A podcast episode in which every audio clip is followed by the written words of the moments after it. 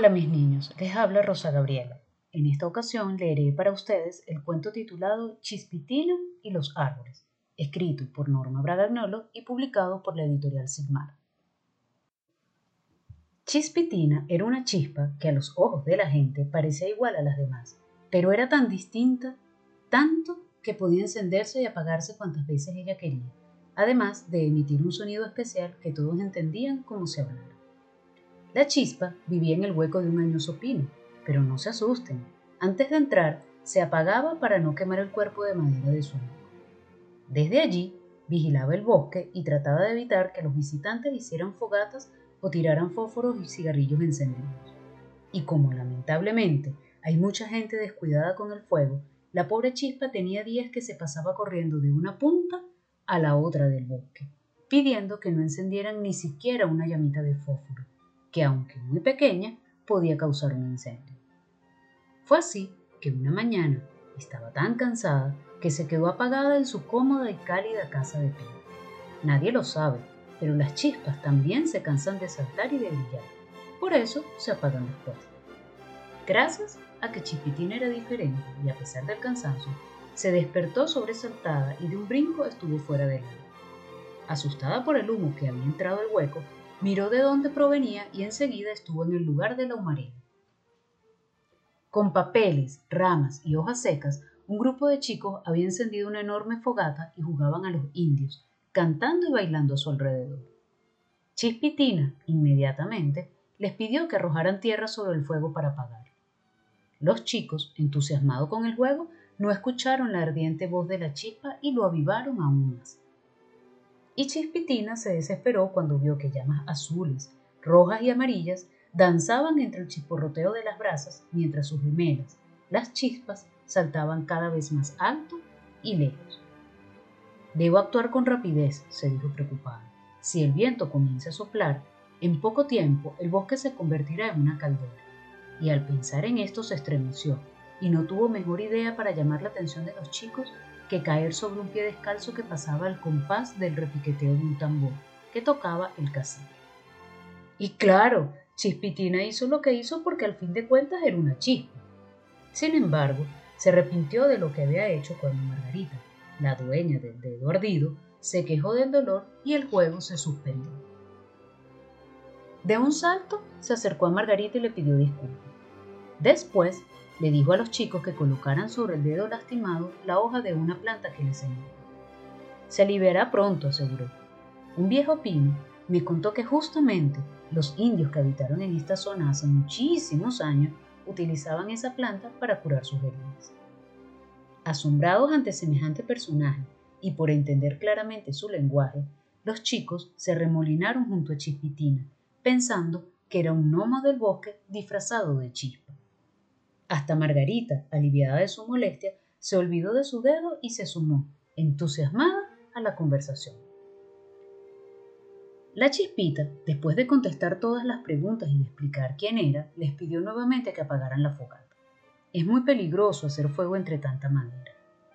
Pueden provocar un gran incendio que acabaría con los árboles, con los animales que habitan el bosque, y ustedes también correrían un grave peligro, dijo Chispitina. Si eres una chispa y lo mejor que sabes hacer es quemar, ¿por qué proteges a los árboles? intervino uno de los chicos mientras apagaba la fogata con sus compañeros. Chispitina contó entonces que se lo había prometido a un leño que conoció en un fogón. Los chicos se miraban sorprendidos y dijeron que no entendían nada de nada y menos esa promesa de él. Supongo que ustedes sabrán que las chispas nacemos entre las brasas y el fuego. Por eso cuando el leño me contó, antes de convertirse en ceniza, su útil vida de árbol, así como también la de su familia, resolví vivir aquí donde hay tantos árboles para proteger. Los chicos, avergonzados y arrepentidos, cuchichearon al comparar la actitud de la chispa con la de ellos, y fue Margarita quien habló en nombre del grupo. Reconocemos que fuimos descuidados al jugar con fuego en el bosque. A cambio, nos comprometemos desde mañana a plantar árboles o semillas y retoños donde hay un lugarcito de tierra. También es una promesa. Excelente, se alegró Chispitina.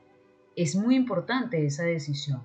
traten de que los imiten, porque plantar significa vida, ya que las plantas y los árboles, día a día, con la ayuda del sol, fabrican un gas invisible muy necesario para los seres vivientes. Mejor dicho, imprescindible. Uf, qué palabra tan difícil para mí. Pero el nombre de ese gas no me lo pregunten, lo olvidé, terminó Chispitina. Es el oxígeno. Claro que es muy necesario ese gas que exhalan los árboles y las plantas. La ayudó Margarita mientras Chispitina observaba a lo lejos. Creo que tengo tarea, anunció inquieta. Están acampando cerca de mi amigo el pino. Veré de qué se trata. Los chicos se ofrecieron a ayudarla, pero la saltarina chispa ya se había perdido entre la espesura del bosque y solamente se oía el eco de su vocecita pidiendo que la esperaran. Rapidísimo, Chispitina llegó al lugar donde unos leñadores preparaban hachas y sierras disponiéndose a talar. ¡No lo hagan! gritó indignado. ¡Respeten el bosque! ¡No lo destruyan! ¿Acaso no saben que la selva y los bosques son los pulmones de la tierra y purifican el aire que ustedes mismos necesitan para vivir? Los hombres, por toda respuesta, rieron burlonamente y hasta uno de ellos, haciéndose gracioso, quiso pisarlo. Ella saltó a tiempo y con mil razones trató nuevamente de convencerlos cuando una lluvia de hojas, tierra y piedras la sepultó. Los hombres le habían arrojado paladas a propósito seguros de que de esa forma acabarían con él. Pero Chispitina ya se había apagado por sí mismo. Aprovechó para pedir ayuda a unos seres que veneraban los árboles, recordando una historia que le había contado el sabio Pino, y recurrió a ellos. Mientras tanto, las risas de triunfo de los leñadores se interrumpieron y espantados corrieron por el bosque, cuando fueron apareciendo imágenes de indios en los rugosos troncos. Fue un misterio que nadie pudo develar, aunque para Chispitina y su maestro alpino no fue un secreto el llamado que había hecho la chispa a esos antiguos pobladores, respetuosos de los árboles cuando vivieron en ese lugar. Gracias a esos guardianes del bosque, los árboles se salvaron y Chispitina, feliz como nunca se había sentido, regresó con sus nuevos amigos. Estos, ajenos a todo lo sucedido, la esperaban ansiosos para hacerle una pregunta que los tenía intrigados. Si siempre quería apagar el fuego. No, si lo encienden lejos del bosque y en un lugar seguro, les hizo saber la chispa. Y menos aún si calientan la sopa u hornean el pan. Pero igualmente sigo recomendando a la gente que antes de abandonar el lugar se aseguren de apagar bien las brasas, ya que el fuego puede reavivarse con el aire. Chispitina, hoy será un día inolvidable para nosotros, dijeron los chicos.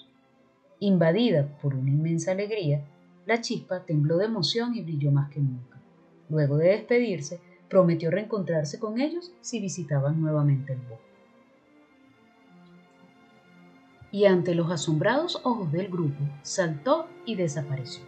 Ya no era necesaria su presencia allí. Los chicos, además de apagar la fogata, decidieron jugar a Tarzán y los monos bajo la sombra de los amigos verdes que los rodeaban. Los varones pensaron que Chispitina, cansada de tanto trajín, se había apagado. En cambio, las chicas dijeron que le estaría contando a su maestro Pino toda la aventura. Pero ninguno imaginó que adornada de flores y de brisas estaba cantando con las voces del bosque, contenta de saber que si hay niños como Margarita y sus amigos capaces de valorar a los árboles, la vida en el planeta Tierra estará asegurada. Si alguna vez ustedes encuentran en la calle una chispa con una vocecita que entiendan, no teman ni la soplen. Tal vez sea Chispitina que ha venido a cuidar los árboles de la ciudad que también suelen estar en peligro. Y colorín colorado, este cuento se ha terminado.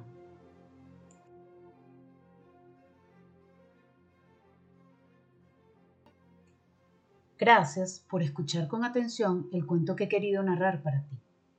Recuerda que en el Classroom dispones también del archivo PDF para que puedas leer tú directamente el cuento y así aprecies las ilustraciones y practicas la lectura.